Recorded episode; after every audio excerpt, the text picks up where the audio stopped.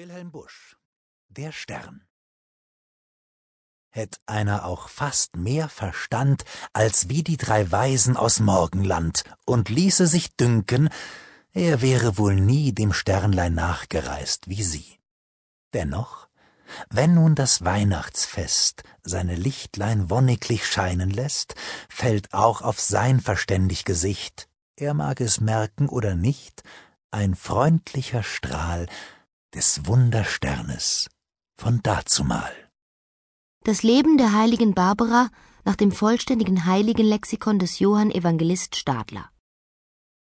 Die heilige Jungfrau und Märtyrerin Barbara wurde von den allerersten Zeiten an sowohl in der Morgen- als Abendländischen Kirche verehrt und steht auch jetzt noch in besonderen Ehren, obwohl keine bestimmten und sicheren Nachrichten über ihre Lebensumstände auf uns gekommen sind. Die heilige Barbara war die einzige Tochter eines reichen, angesehenen, dazu sehr eifrigen Götzendieners namens Dioskorus, der sie ungemein liebte und an ihrer Erziehung und Bildung nach dem Muster natürlicher Weisheit nichts ermangeln ließ. Da sie von ausgezeichneter Schönheit war und zu befürchten stand, es könnte ihr dieselbe zum Falle dienen, ließ ihr Vater an seinem Hause einen Turm aufführen, versah ihn mit allem Nötigen und Bequemlichen und sperrte seine Tochter in denselben ein, um sie vor allem verderblichen Umgang abzuschneiden und ihr Gelegenheit zu verschaffen, der Erlernung der Wissenschaften zu obliegen. Nicht umsonst war diese Sorge für Barbara, wohl aber in anderer Hinsicht vergeblich nach der Absicht des Vaters, denn Gott lenkte die Sache gerade gegen diese Absicht, indem Barbara an diesem Orte ihrer Abgeschiedenheit, man weiß nicht wie, mit dem Christentume bekannt gemacht wurde und die heilige Taufe empfing.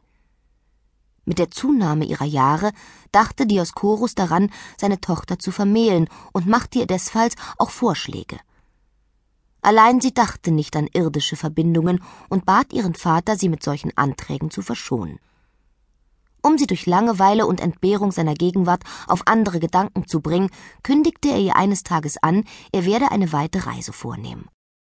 Barbara erbat sich von ihm ein Badezimmer in ihrem Turme, wo sie sich immer noch aufhalten musste. Der Vater willfahrte ihrer Bitte, gab den Plan derselben, ordnete zwei Fenster zu dessen Beleuchtung und trat die Reise an.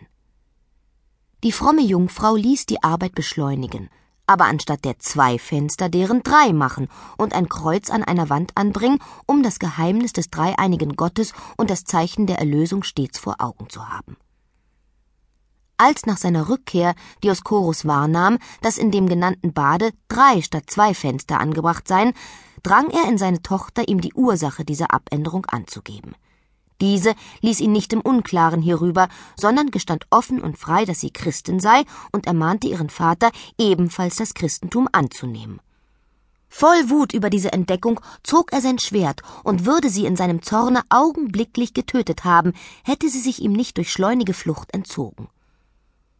Unsere Quellen berichten hier, wie der Herr seine Braut auf wunderbare Weise vor der Wut des sie verfolgenden Vaters geschützt habe denn als sie auf ihrer Flucht an einen Felsen kam, tat er sich auf und schloss sie ein, so dass sie aus den Blicken des Vaters verschwand.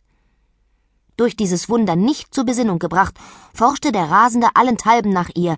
Endlich fand er sie durch den Verrat eines Hirten, der dafür empfindlich gestraft ward, ergriff sie bei den Haaren, schleppte sie über Dornengesträuch und warf sie zu Hause angekommen in einen finsteren Ort.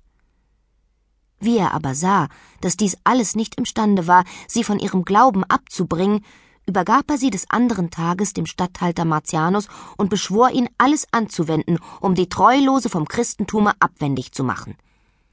Der Statthalter redete ihr anfänglich freundlich zu, auf ihre Jugend zu achten, auf ihre schöne Gestalt und die glänzenden Hoffnungen der Welt, ließ aber, als seine Rede fruchtlos war, sie entkleiden, mit Ochsensehen bis zur Verwundung am ganzen Leibe schlagen und die Wunden mit Scherben reiben, um ihre Schmerzen noch zu vermehren.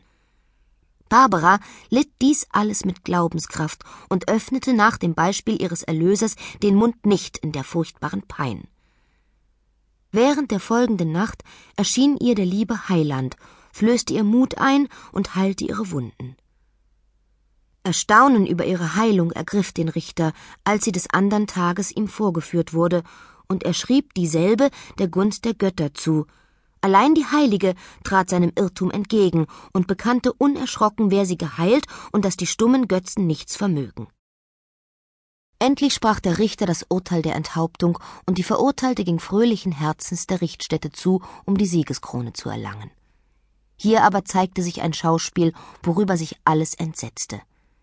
Ihr Vater, der der Misshandlung seiner Tochter beigewohnt und dieselben betrieben hatte, erschien auf der Richtstätte, wurde der Scharfrichter seiner Tochter, führte selbst das Schwert und enthauptete sein Kind. Die heilige Barbara war damals im zwanzigsten Jahre ihres Lebens. Vor solch unerhörter Grausamkeit entsetzte sich der Himmel, und es erschlug ihn ein Blitzstrahl bald nach verübter Tat. Das Leben des Nikolaus von Myra nach der Legende Aurea des Jacopo de Voragine.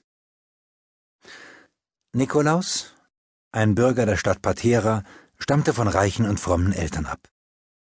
Als Jüngling mied er die Vergnügungen der anderen und suchte vielmehr die Kirchen auf, und was er dort von der Heiligen Schrift verstehen konnte, behielt er fest im Gedächtnis.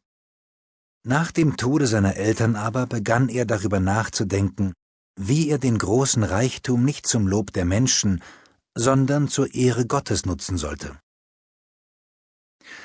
Da sah sich nun sein recht vornehmer Nachbar gezwungen, aus Not seine drei Töchter der Prostitution auszusetzen, um durch ihren Verdienst leben zu können. Als der heilige Nikolaus dies erfuhr, war er über das Verbrechen entsetzt, warf einen Klumpen Gold in ein Tuch eingewickelt nachts durch das Fenster in dessen Haus und verschwand heimlich. Am Morgen fand der Mann den Goldklumpen, dankte Gott und feierte die Hochzeit der ältesten Tochter. Kurze Zeit später vollbrachte der Diener Gottes ein ähnliches Werk. Als jener Arme wieder das Gold fand, lobte er Gott sehr und nahm sich vor, wach zu bleiben, um herauszufinden, wer seiner Not beendet hatte. Nach wenigen Tagen aber warf Nikolaus eine doppelte Menge Gold in das Haus. Durch dessen Klang wurde jener Mann aufgeweckt, verfolgte den fliehenden Nikolaus und redete ihn mit diesen Worten an. Bleib stehen und lass mich dich anschauen. Und so kam er ihm schnell nahe und erkannte Nikolaus. Er fiel vor ihm zu Boden und wollte seine Füße küssen. Das aber verweigerte Sankt Nikolaus und verlangte, dass er die Geschichte für sich behielte, solange er lebe. Nachdem kurze Zeit später der Bischof von Myra gestorben war, kamen die Bischöfe zusammen, um die Wahl eines neuen Bischofs vorzubereiten. Unter ihnen war ein sehr angesehener Bischof, den alle wählen wollten.